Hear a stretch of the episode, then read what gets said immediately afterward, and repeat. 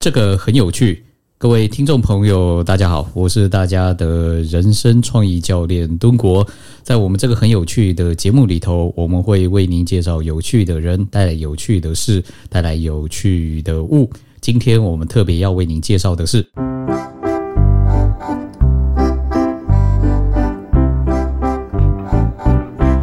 天在我们的节目里头，我们依照惯例啊，要各位要介绍这个有趣的人。这个人呢，也就是我的这个好朋友。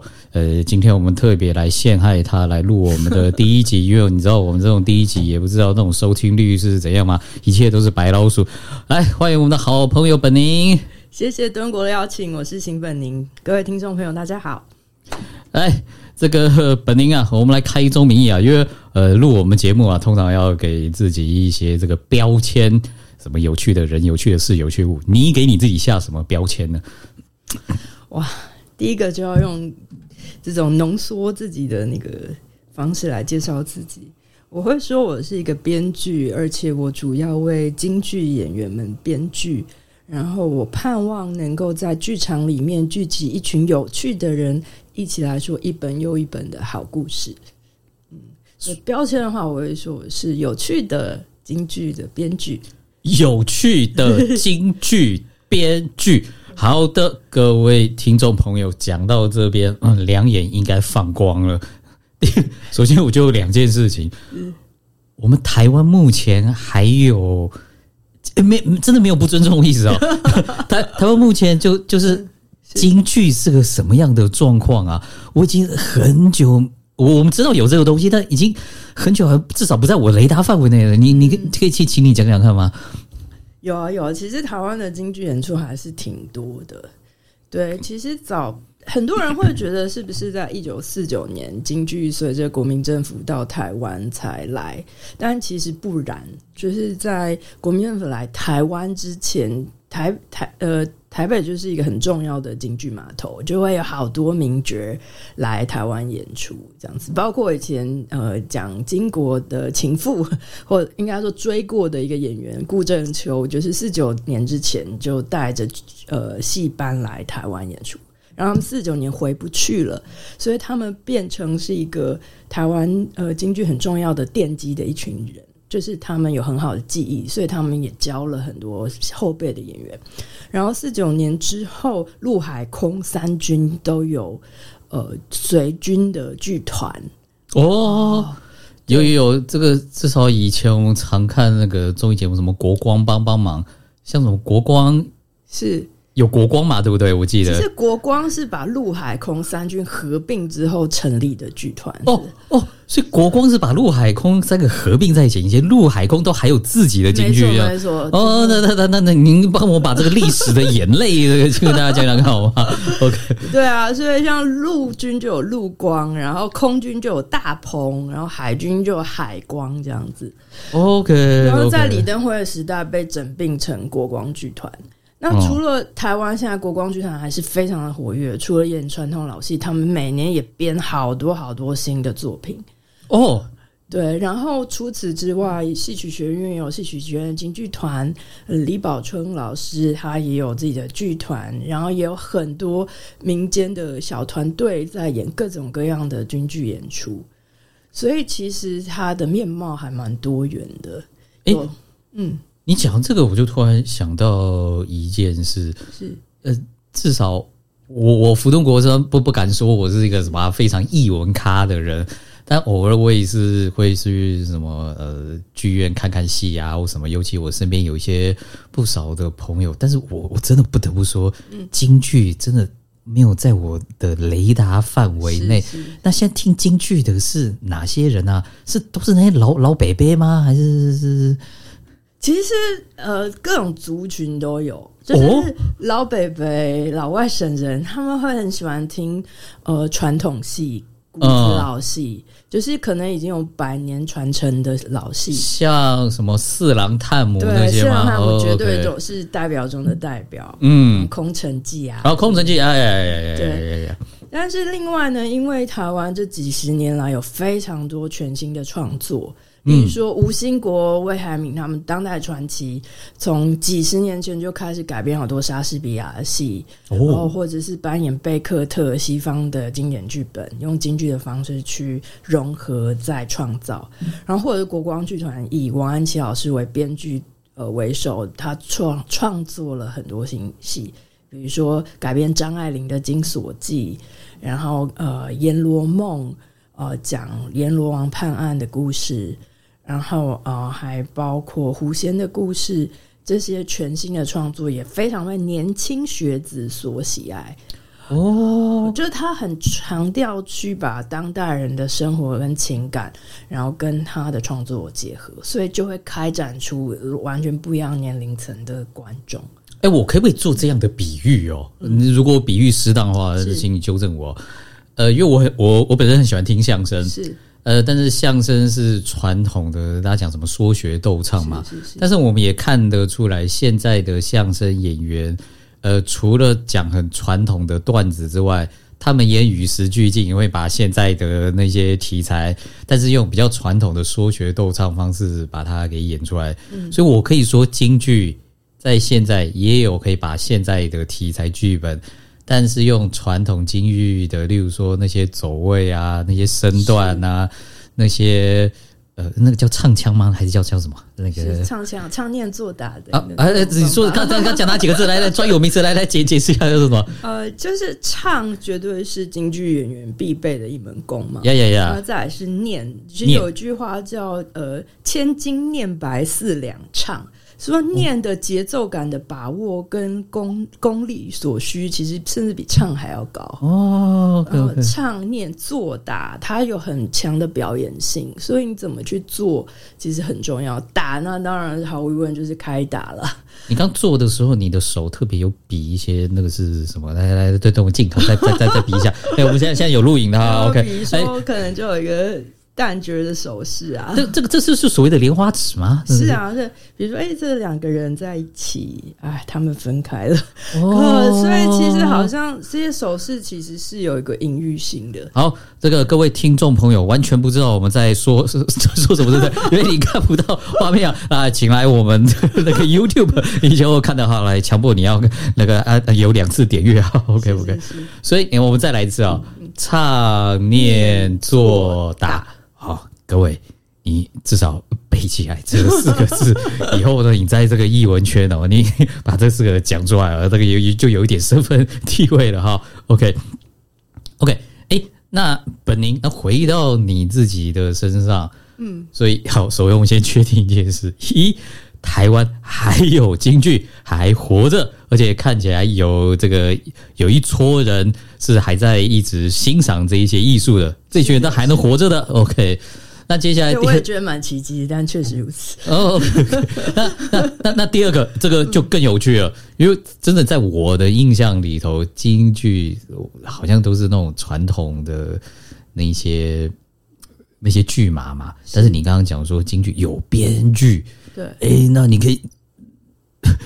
那我就真好奇了，因为我我认识本宁你，我知道你是这个北医女的高材生嘛，这样子，你怎怎么走到京剧编剧这条路上啊？这样子，我觉得其实它可以分两个阶段，一个是我迷上戏曲，另外一个是我想开始编戏。哦，对，听起来也很正常啦。通常会从事这种表演艺术。一开始通常都是先当观众嘛，对对对，对，然后刚观众当的很有 feel，就就忍不住一头栽下去。来来来，这个听起来就很有故事来，来听你说说，听你说说。其实迷上戏的开端是我高二的时候，那江苏省昆剧院有很多很资深的老演员到台湾新舞台要扮演十天的传统戏。你高二的时候，那个时候大概是什么？一九九七年，一九九七年。OK，大家自己回推哈，这个一九九七减掉大概十六七岁啊。OK，OK，好，没事，好，回来，回来，回来。就哎哎，我回想起来，一九九七年那个时候，两岸开放没多久，那个时候两岸交流是比较热络的那个时候嘛。其实算是一个两岸文化交流蛮黄金的时期。嗯，那对对对，我还记得那个时候。很流行的，我们那个两剧那个两剧院基本上根本就是被对岸给包下来的嘛，那个那个年代这样子。是是是，哎，听你说说，然后呢？然后呃，因为其实传统是要卖票都不容易嘛。那北女有一个很热爱昆曲的老师，就邀请了有五位有非常资深的老演员到北女做示范演出，其实是要推票啦。然后我就呃是被安排去听了这场示范演出。哦哦，就是那种学校有时候那种什么教务处什么怕那个场面太难看，什么要求什么每班推派几个人那种。OK，一个班级班班级带去看的那种。哦，OK OK OK。然后结果没想到我完全不抱任何期待，想说啊可以好好的睡两节课，没想到眼睛就发亮了这样子。哦。那时候就有一位演员叫石小梅，然后她就是哦，就像我刚刚比来比去，就是她就是边演边解说她为什么要这样演，边演边解说她为什么要这样演。本来会觉得会看不懂嘛，然后我就全看懂这样。哦，所以你是说，呃，这位石小梅老师是边演边解说什么他的身段、唱腔这些东西？OK OK OK。然后我就觉得哇，太好看了，我决定买票进剧场。OK，哎，讲讲，嗯，那时候票价大概是多少钱？一个高中生来说是蛮负担，大概要五六百块新台币。呃，我们现在物价算乘以三倍吧，所以大概现在要一个高中生花个一千五左右。哦，我觉得差不多，差不多这个意思，差不多意思。嗯，小贵，小贵。嗯。然后，而且刚好快要断考了，我就想说，天哪，我可以去看戏吗？那十场就看第一场，好，就是离断考比较。久远一点啊！没想到呢，第一场呢就看到张继青老师的《痴梦》，一个呃朱买臣马前泼水的故事，然后我就被迷住了。我觉得第二天我还要去，于是十场我看七场，十场看七场，对，而且是在断考前，对对对，哇，要求哦！哎，那那那，这时候我们就回过头来问了，是。对于一个这么用功的北医女学生，会在断考前花那么多钱？哎，等等，七场我算一下，是真的蛮多钱。你看啊，如果按照我们现在一千五，然后乘以七场，等于花一个高中生一万，现在大概一万多。哎，等等，嗯，你爸妈不会说话吗？又花钱又花时间。其实这算是我特别幸运的地方。哦，因为我从小其实会去剧场看戏，就是我妈妈从小会带我去看，就是她很觉得看戏是一个值得花钱的事情。哦，所以这这真的，一方面我当时真的也是有存一点小小的钱啦。就是你现在大家也可以想象，高中生可能愿意存很久很久的钱去听场陈奕迅之类。对，所以我那时候就是也是把我毕生积蓄去看偶像们的演出，这样的想法吧。对。嗯，哎，讲一下，你觉得好看在哪边？怎么这么吸引你？好看的是因为演的是传统戏嘛，而且是传统戏，大部分还是折子戏。这这折折折子是是是是什么？折子是因为 这个好问题，很值得跟大家分享一下。好的，知识点来了，各位听众朋友，哎，因为 其实很多传统故事都很长很长，例如说《三国演义》。嗯，对，不可能从头演到尾嘛。对，如果我要演关羽的一生，那不是有点痛苦？呃，对对对对对。对，那可是如果我今天，而且大家好像已经 suppose，就是大家其实对关羽一生的故事已经很明白了。嗯，对，所以呢，折子戏就是顾名思义，它的好像这个故事像一本书翻页一样。然后一折一折的，我只翻开其中一卷画一个画面，我就是演其中的一段故事。他可能头尾发生什么事，他不太会去交代，因为他认为你应该已经知道了。哦。所以，这我懂，我知道，我知道怎么比喻哦。所以在京剧里面，也有点像现在那个 podcast，呃，不是说错，那 YouTube 有没有？我们把一段电影有没有？我就把中间那一段比较精华的剪一下，剪一下，然后我们就播给观众看，这这个意思吗？有点类似，有点类似。嗯，这电影你不用从头看到尾，你只要看我们中间剪这一段给你看，这样就好了。就是精华故事片段。哦，OK，OK，哦，原来有精华故事片段集啊，这样子。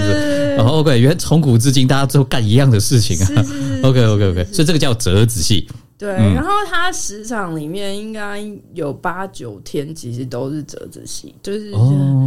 然后我常常会不知道那个呃故事的首尾，但节目单上会有啦。嗯嗯，但是我就会觉得哇，这一段故事那个人物的情感真的好饱满，好饱满。嗯那我举个例子，那时候最触动我，刚刚不是说我是看到石小梅老师的示范演出我才去看的吗呃，？对对对，然后我当时就看到石小梅老师演一折戏叫做《望乡》，望乡演什么呢？哎，望乡演什么？望乡演的是李林跟苏武在北海见面。苏武啊，这个总算有一个名字，是不是？苏武牧羊北海边嘛，对不对？没错，没错。但李陵是谁呢？因为苏武是汉武帝时，他要出使匈奴，然后哎就不愿意投降，所以对在北海牧羊。那李陵刚好是他的对照组，因为他也是一个汉朝汉武帝时候大将军去打匈奴，可是他一个人带了五千个士兵深入险地，但是被俘虏了。嗯，但是呢，他就投降了，啊，降将是的。然后汉武帝就把他满门抄斩。啊，那就更那就更不会想回去了嘛。对，然后他一气之下还娶了匈奴的公主，这样，哦对，招为驸马。但他跟苏武以前是很好很好的朋友，哦，所以现在看起来就是要来劝降的喽。所以他当然就背负了劝降的使命。了。敦国真的说的太好了，嗯可是他其实见苏武呢，他并没有真的劝降，而是他想跟这个老哥哥说，他这个满门被抄斩，然后一个人在抑郁的一片苦闷的心情。哦，哇，这个好深哦！因为我刚真的只想到劝降，但是我没有想到这一点，真的一个人在异乡那么极度的久，孤寂，对，又很孤寂，又满腹的苦水。虽然他娶了一个乌克兰老婆，哎、理论上是吧？那个时候如果他在那边，他娶他应该娶的是乌克兰老婆嘛，没错嘛，搞不好对啊。所以搞不好应该是那种金发洋妞嘛。对，虽然我有金发洋妞很正，呃，但是我还是很思念故乡啊。尤其我那些亲人，我没有见到最后一面呢，就被满分说哇，真的是满满腹委屈啊。对啊，对，然后好像看到一个老哥哥，他一生尽忠，做了他自己做不到的事，那个心情之复杂。哦，复杂复杂复杂纠纠结纠结纠结纠结纠结。所以望乡他没有演什么他打仗的故事，也没有演什么十五为什么开始牧羊，就直接演他们两个相见，然后他们彼此的对话。精华片段，对，然后这个对话当然是用很多是用唱的，就是非常非常的动听，然后很深刻、动人心弦。哦，我这样听了，我现在鸡皮疙瘩都起来了。真的，那个两个上了年纪的老人，然后，哎、其实我真的可以想象到，这种两个上年纪的老人在这一种时代环境下见面，嗯有很多东西真的应该都尽在不言中了。确实，确实，但是他们还是要用唱、用念。哎，你刚刚讲的什么？唱、念、做。哎、嗯我大概除了没有打吧，应该唱、唱、念、做，应该都有表现出来，把他们内心的那种澎湃，对，又不知道说什么，又很多话很想说的，是既澎湃又压抑的情绪，把它给表达出来。是是是，哦，哎、我我我这样听你讲，我至少我会有兴趣，我回去去 YouTube，我去把这一段找出来看一看，感感觉很很很深啊。是是是，真的很很深刻。我想 YouTube 上也是绝对有这个演出，所以这个是让你印象最深刻。在当时是。然后结果我那十场演出，我还我就在新舞厅台的中庭流连徘徊，不忍离去，这样。哦，所以所以你看完了，你还在那边读演员是这样子吗？然 后被你猜中了，所以在在那后台在那边读演员哦，真的真的真的在读演员哦。因为那时候后台就是最后一天刚好石小梅老师没有戏，嗯可是我已经完全变他的粉丝这样。，OK，然后他因为没有戏嘛，所以有一个演员出入口，他就跟其他的演员在出入口。呃，等着其他演员下戏，但没想到我看到一个穿绿制服的本女同学去跟他合照，哦，你就跑去跟他合照，我就想说天哪，我也要合照，哦，就是那个鼓起了最大的勇气，然后我也去要合照这样子。然后就在我跟他照完相的时候，我就不知道为什么就说出一句话，我就说：“石老师，我可以跟你学戏吗你当时是认真的开玩笑的，还是是其实我觉得我是半真半假，半真半假？但是他回答是认真的，他跟我说可以，哦，而且他很具体的告诉我，他明年会来台湾教戏。哦，直接跟你跟你直接跟你在 schedule 上面就约了，就是的。对，因为当时文件会有一个昆昆曲传承计划，昆曲传承计划，所以他们邀请很多对岸的名师名角到台湾开班教昆曲。哦，哎，这边我们要跟年轻的听众朋友讲一下文件会是什么？哎，就是现在文化部的前身哈。OK，OK，OK，OK，哦。哦，所以他哦，他们已经就是有确定明年就是隔年还会再来台湾就教学，就是了。对。哦，哎，所以你这个，所以我问那句话真的影响我人生。所以这告诉我们年轻朋友哈，在路上不要随便跟陌生人乱问问题啊！啊，问要问要问对人，你看在问问到的名角这样子，要问对了名名角的。那然后呢？然后呢？然后呢？然后呢？然后呢？然后就。就吓傻了，我就说天哪！偶像本来以为他酷酷掉头走掉，对不对？没想到他不但跟我合照，还握着手，说明年我要来教你戏，这样子。哦，还握着手，对，还握着我的手，很亲切，这样子。那该不会连联络方式都交换了吗？哎，那个时候还还没有。哦，对，但要不然你现在可能就微信上来就扫一扫了。对对对，但当时比较含蓄一点。哦，可是我真的就是每天期待去跟他。学习等了半年，然后我真的就去了。这哦，所以就就他们隔年来开课的时候，你就真的去去去学了，这样子。是是是。哎，那那那那可以讲一下，因为因为你刚刚又出现了一个新名词，嗯嗯，昆曲是什么？好问题。我我好像经常有听到哈，是。诶，京剧我们大概知道是北京是用北京话。这个普通话来演这样，那昆昆昆昆昆曲呢？呃，其实像昆曲或者是京剧，或者在台湾我们常听到的歌仔戏啊，你看会不会觉得，哎，他用的语言不太一样？是是是，因为全中国各地有非常不。同的方言嘛，是。那戏曲的声腔就是其实从语言音乐化的过程，嗯，所以各个地方的人他们就会用自己的语语言去音乐化，然后成为戏剧，然后成为那个唱腔的特色，所以就所谓有不同的方言，就有很多不同的剧种，嗯，所以昆曲跟京剧就是戏曲里头不同的剧种。那昆曲是一个很古老、很古老的剧种。呃，至少四百年以上的历史，那主要是在明朝一带哦，对，然后从像南京啊、上海啊、苏州啊这些地方都有很棒的昆剧团，这样。嗯，然后像石小梅老师，他就从南京的昆剧团到台湾来演出。哦，OK OK，所以他用的语言其实是很接近苏州话，可是他因为有那么久的历史。所以，他其实还是用一种古韵，叫中州韵，还不是说当代的方言。中中州哪哪哪两个字？呃，中中间的州，中间的州。天下分为九州的州。哦，OK OK OK。所以中州这个字其实也有一种以我独尊，就是我是中原的就对了，是这个意思吗？这样子，OK OK OK OK。对，嗯哼。所以他还不是用当代的方言，还是用古代的方言，然后来演唱的。嗯，那所以这个其实也会衍生出，哎，不同地域性使用的语言其实也会略有不同。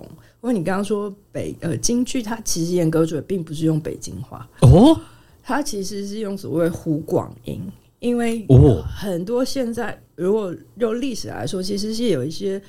呃，徽班就是在湖北这些的艺人到北京去演戏给呃当时的呃清朝的贵族们、帝王们看，所以他们留在北京发展，然后京剧有一个很大的变化在北京。哦，所以他的很多语言其实并不是现在的北京话，而是有这个古典的基础，所以有一个湖广韵在里头。嗯，所以他也不是用当代的北京话，但也会有某一些演员，他为了让观众更听得懂，他会想用现代的精英去唱戏跟演唱，那其实就会成为艺术不同的流派，也会有一些不同的艺术上的不同的看法，这样子。但基本上还是会比较遵循一个古韵。诶，那有件事情，这个我虽然没有研究哦，是。诶，但是也像你讲，我我知道这个这个中国各地有那么多的方言，是。然后各个方言几乎也就成为一个剧派了嘛。诶，像我妈是广东人，所以广东人就粤剧嘛，对对对对这样子。对，对，诶但但是广东大戏。对对，广东大戏，但是就我所知，昆曲好像似乎就强烈的碾压了其他的很多那种各省方言，变成一个大宗派。那为什么昆曲这么这么强势我觉呢？得一个很大的原因是，呃，其实我们如果听到昆曲，几乎就会听到《牡丹亭》。好，呃牡丹亭》这个我们也要跟各位来解释一下哈。这个以前国文课本有稍微提到过一下，但大家应该忘记了，可以帮大家回忆一下吗？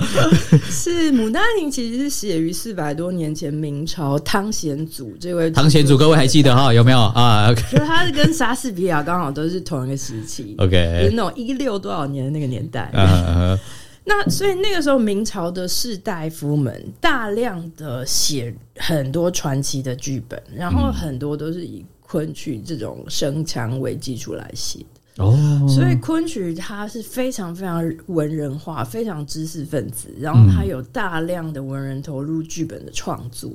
所以，在这个文本或者是个文学的深深度上，其实就已经比其他剧种占了很大的优势。哦，对，所以他也才会写出像刚望乡十五跟李陵见面这样的题材，这是知识分子会关心的议题嘛？哦，对，这种对国家的大节，到还有人的情感，面对这个冲突到底是什么？对嗯，那他有这个文学的底蕴在这，然后那这群文人不只是会创作剧本，他们还会自己养家班，就自己家庭就有剧团，哦哦，自己还有一个，自己还养个 band 就对了。对对，就是他可能会演养个三十个人，然后自己写剧本，然后自己排戏，然后让他们当自己当导演，然后他演给我们看。听起来蛮爽的。对啊，我觉得很有趣，这样。哦，然后，所以他们就因为他有那个知识的高度，所以这些艺艺人呢也不用跑江湖嘛，他就可以专心的去累积他的技艺。哦，他就可以在艺术上提高很多。对，所以他的艺术的传承，在我刚刚讲那个创念作打的精致度上，昆曲的呃细腻度就会比很多可能地方性很强的剧种，其实会高非常非常非常多。哦，所以不论从文学上或是表演技艺上，它都有一个更强于别的剧种的积累。嗯，所以别的剧种的艺人就会跑来学习昆曲，就是包括京剧的艺人，或甚至歌仔戏的艺人，他可能不是以唱昆曲为本业，但他会可能他会跑来学《望乡》这出戏，嗯。来然后把那个学习昆曲的经验拿回他自己的剧种，他可能诶、他在唱京剧，在唱歌仔戏，他的唱腔的细腻度可能就提升了，哦，所以他有百戏之母这样子一个美称。嗯，对，因为虽然虽然我对这个传统戏剧没有什么认识但是我每年我几乎都会听到我妈或是我老一辈的，他们有一群人会去约昆曲。哇哦，那我因为我自己也大概知道昆曲是用江苏那边的这些方言，我心里面在想说啊，你听得懂吗？然后你们为什么要去呢？不过我现在听你这样讲，我大概知道为什么这一群人会对昆曲这么着迷了。这样子，是是是，哎，等等，那换句话又说回来，嗯，你回到你当年，嗯，你就去学一学，当个兴趣就算了嘛，是是是。对不对？那那那走上这一行又是又是另一回事啦。其实那时候我不是说我高中吗？然后就每天沉迷于戏，根本觉得断考啊，明天不知道干嘛，对不对？对啊，然后就刚好那时候就推出了第一届申请入学，然后我就想说，那么翻开那本手册，哪个系我要来申请一下吧？刚好台大戏剧系就开了这个缺。然后我就把我当年在昆曲传习计划跟这些对岸的老师学戏的照片，就是做成我的那个 portfolio，然后送给台大戏剧系，我就申请上了。哦，这个哎、这个这听起来真的是挺有说服力的。哎，所以各位年轻朋友及家长，大家知道，真的 也在是可以有功利的用途。对对对，在孩子这个年轻的这个阶段哈，这个累积我们现在叫什么学习记录啊，这个对孩子升学是很有帮助的。哎，你你你，我也可以想象到，如果我今天是这个台大戏剧系的这些什么。入学审核委员们，我看到这一个一个高中生这么认真的做这方面的学习，是我我也录取他，对啊，所以后来你就进去台大戏剧系了。没错，没错。OK，那你进去台大戏剧系之后就往这边钻研吗？因为我觉得台大戏剧系也教很多，教很广啊。就对，就是其实我一直一开始也很困惑，我要干嘛这样？因为我当时就是对戏曲满腔热情，可是我就发现我好老了。就是对于一个十七八岁的人来说，你要当戏曲演员真的有点老。哦，所以说一般戏曲演员是其实是从幼幼儿时期就要开始练功，就是每天可能要踢腿啊、跑圆场、走台步、练武功。就像我们在《霸王别姬》里面哎看到一样吗？对哦没错 OK OK OK OK。对，就是当你已经十六七岁，你已经有太多所谓幼功，就是幼年要练的功，你已经来不及。哦哦，又有专有名词，幼功，幼年练的功，这样对啊。OK 对 OK 就 OK 就。已经错过了，然后你就知道你大家没有办法真正当一个怎样的好演员了。然后我就一直在想，我可以怎么继续跟戏曲产生关联？那终于就回答你为什么会想当戏曲的编剧，因为当时就是现在的呃国光剧团的艺术总监王安琪老师，嗯，他就在台大戏剧系开设了戏曲编剧课。哦，难怪。我你知道为什么会讲难怪？我已经听过是第 N 个人跟我讲说，哦，就是因为那个时候我碰到某个老师，然后这样这样这样，所以各位当老师的，你有社会责任啊，你影响一个孩子很深呐、是是是，哎，讲讲讲看，老师怎么影响你 的？对，好像今天讲到这里，已经讲了很多不小心又被影响人生的转泪点。嗯，那王安琪老师当时刚刚接下国光剧团的艺术总监的总责达人。哦啊，你刚刚有讲国光剧团，就是把陆海空军的剧团全部合合整并在一起嘛？对对对对那你想想看，陆海空三军的剧团多少会肩负一点政治责任？哦，呃合理合理合理合理。对，那他既然被整并成国光剧团，那王老师接的这个职位，他的想法就是，我再也不要让艺术为政治所用，我要成为一个好的京剧的编剧，我要编出一些真的是阐扬人性，还有回归艺术本体的作品。所以他是怀着满腔的热情在这个位置上。嗯，那他刚好，呃，我们相遇的时候，他自己也在为剧团创作新戏。他当时写的是《网友道修妻》这出戏。网友道是谁呢？好，我们来小插播一下网友道。啊，插播一下网友道。对对对对，所以我他就是网友道呢，是呃，大家有一出我们刚刚讲京剧里面有很多传统戏骨呀呀呀呀呀！那网友道休妻其实是一个骨子老戏，嗯说有一个呃凉亭，山上有个凉亭叫玉杯亭。然后就有一个叫王有道的书生，有一天呢，他就在山上走来走去，走来走去呢，然后就遇到大雨，所以就要在预备亭里面躲雨。嗯，然后呢，结果刚好另外一个很漂亮的妇人，她也在山上走来走去，走来走去，然后又遇到大雨，也要在预备亭里面躲雨。然后呢，这种剧嘛，怎么这么几百年来没有改过的啊？而且几百年来没有变，就是两个人全身湿哒哒的时候，就会有一个很性感的身体展露在彼此面前。哇，这根本是 A 片情节吧？哦，然后他，呃，然后该不会就害羞了吧？不可能吧？那个古代戏曲应该不可能这样子吧？所以总而言之呢，等等，你没有正面回答我。其实还真的就没有。哦，好，OK OK，我我讲应该应该古代戏曲应该不可能那个黑咻了，对啊。但是什么在讲什么私定终身的吗？还是怎样？其实没有啊，，也没有。对对对，就是呃，可是就是这个妻子回到家，她什么事都没做，可是 他哦哦，等等等等，你刚讲的那一个女生已经少妇，是已经有夫之妇了，这样。哦，OK OK OK OK。但是她回到家，她明明没有怎么样，对。可是当她的老公听说了她这段经历，就把她给休了。哦，对。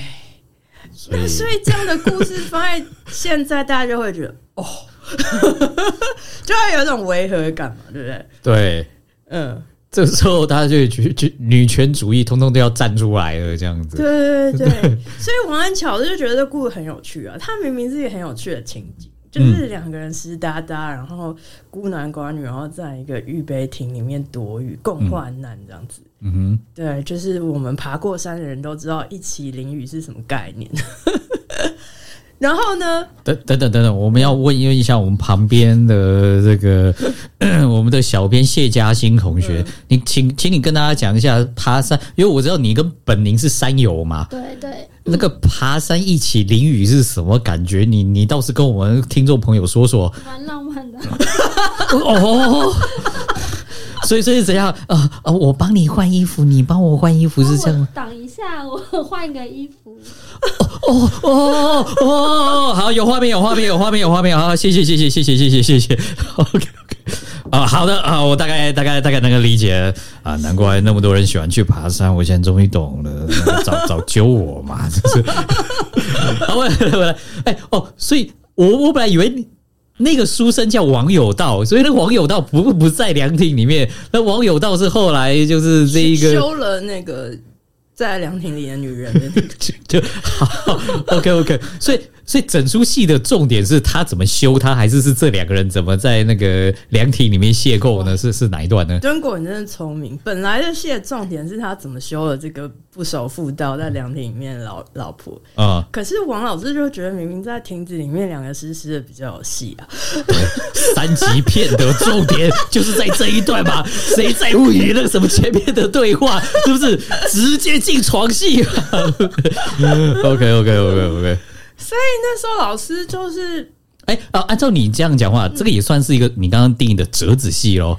对，就是老师就是把这一段他们在庭中相遇，整个以一个比较现代的方法重新重写了这个故事。其实就跟原本完全不一样，他是借用了这个题材，然后他当时戏还没演，他也很忐忑，所以就是在班上跟我们戏曲。编剧课的同学跟我们分享他创作历程的所思所想，哦，然后就非常激发我们每一个同学也想要写剧本的一个热情，这样子。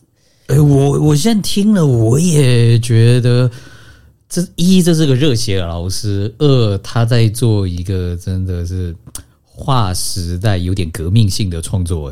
真的，真的，真的，真的，真的。然后他就觉得女性的视角，然后甚至包含情欲的题材，可能在过去，哦，对哦，这还有包含到性平问题哦，对哦，对对对对对，嗯，对。然后可能在过去，京剧不是没有情欲的题材，不是没有女性的角色，可是我们现在看到就，哦，就有一种看不下去、没有兴趣的感觉。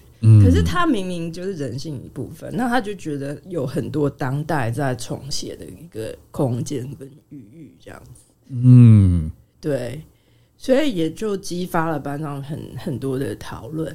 所以我们当年的那班戏曲编剧课的同学，不敢说每一个都去编戏曲，但好几个人后来真的都在从事戏曲的创作，然后没有的也基本上都还在剧场界工作。对，再次强调，各位大专院校的老师们，你们影响同学非常深刻啊！那个哦，所以后来你你就真的是因为这门课，你就整个栽进去了，义无反顾，是一个非常非常关键的历程。因为我就发现，哎，原来还有用编剧这个角色，然后可以跟呃。戏曲，尤其是京剧，因为王老师主要是以京剧创作为主，嗯，然后发生关联，然后还真的可以有一些影响力，也可以把自己对生命的看法、对时代的看法、对很多事情看法，呃，表达出来。对，就会觉得哦，我好像除了当观众，除了当戏迷以外，还有一个跟他发生不同关联的可能的管道。所以我也开始去参加，比如说台大昆曲社。后来我研究所的时候参加台大国剧社，学习昆曲，学习京剧，自己上台演，然后学京胡。因为你要作为一个戏曲的剧本的创作者，你一定要对表演有所理解，你有才有办法。去在一个剧本里面安排什么时候要唱，什么时候要念，什么时候要做，什么时候要打。所以你去结构的并不仅仅是一个故事，说一个故事的顺序，包括他的表演的布局，也同时在你写戏曲剧本的时候要顾及。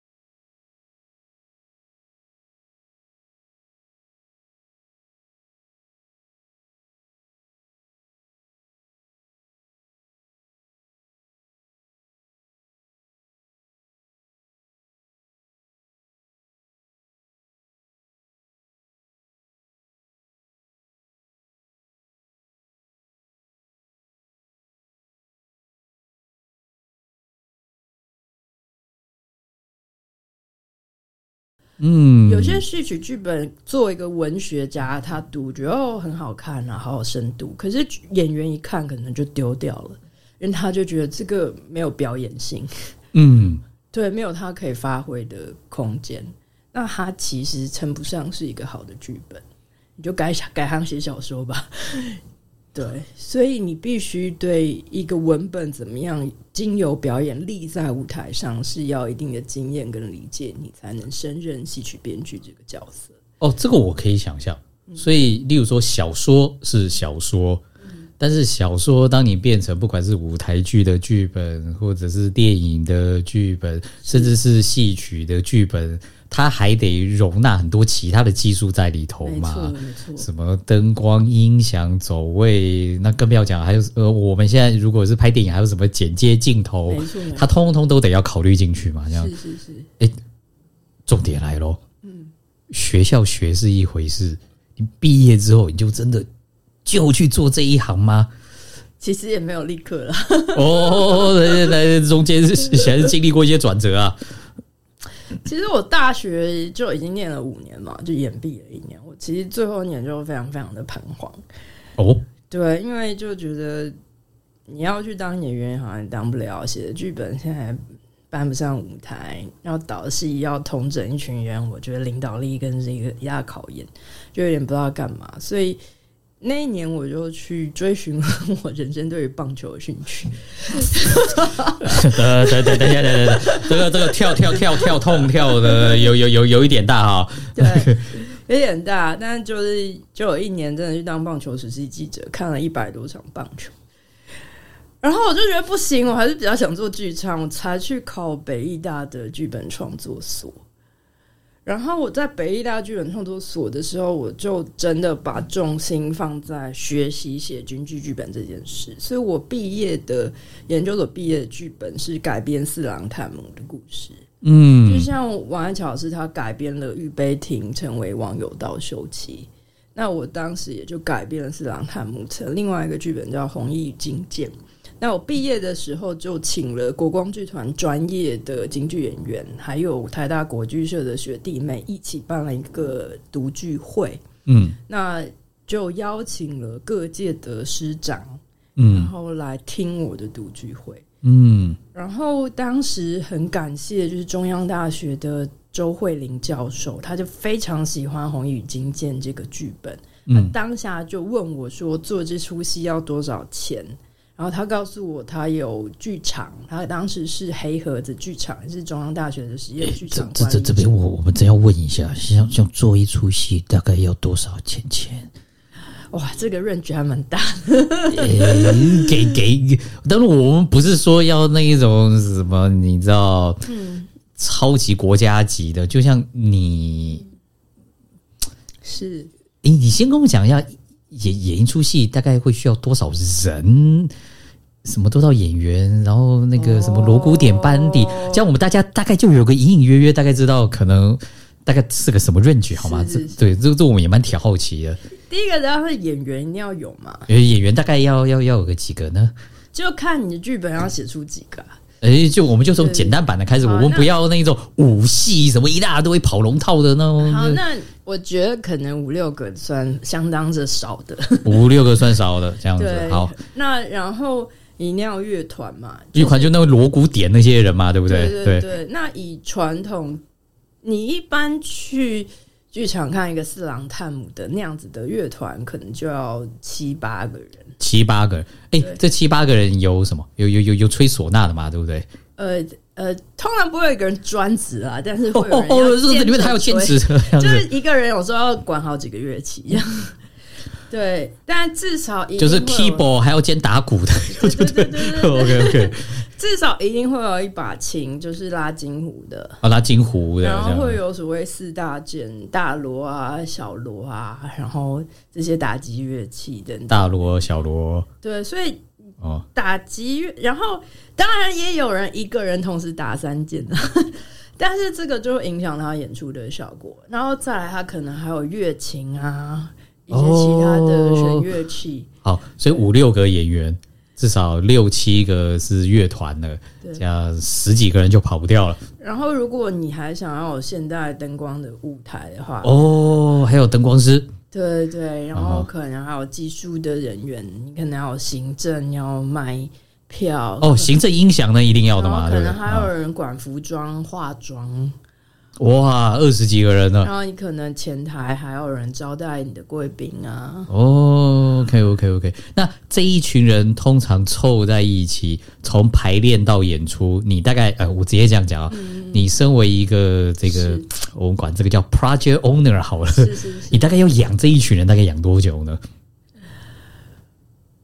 其实如果是一个从零开始创作的作品，其实我会把整个创作起程拉到大概两年。两年，对，但是你真的排练期，就是在排戏期，大概会抓三个月。所以至少至少排练期这三个月的成本是一定要丢下去的。对，会会有。那可能乐手也可能比较后来才进来，但比如 OK，OK，OK 演演员就是进排练场排，我可能就会至少抓三个月。哇，那我们这样算下来，可高度劳力密集，高度劳力密集，你就算这些人不是个太大咖，我们就算什么一个人 一个月什么三三万块的薪水好了，你这样从头加尾一出戏要搞出来，对啊、车马费跟便当钱是要很不少。要要不要个两两百万？呃，两百万应该一个中小型制作是有机会了。哦，等等，还是有机会哦。对。是，所以稍微 OK 一点，要三百万哦。这样听起来，但以台湾现实的作息 环境，应该是没有人可以有这个预算了。对啊，所以其实这个行业的人是严重 underpaid。哦，对，所以甚至很多人说说不定还在那种基本工资边缘徘徊嘛，像这样子。会会会，这是一个蛮正蛮，而且常常是越是主要创作者的越被 underpay，我是觉得。啊，你你你你你你刚刚是这种自述吗？对啊，自己戳拿肩戳自己概念。哇，这这很辛苦诶，这这是为为为艺术奉献啊！对，因为比如说一个剧场调灯光的人，他可能一个时段费一千块。嗯，可是如果我要算我这两年的工作期，我不可能一个时段费算一千块。哦，OK OK，但是他们那种真的是一毛没办法少。对啊、嗯，啊，这种呃人家专业技术人员嘛，我讲好心酸。那个好，那个我们这边呃跟本宁，我们这边先小小休息一下，等等我们再继续讲。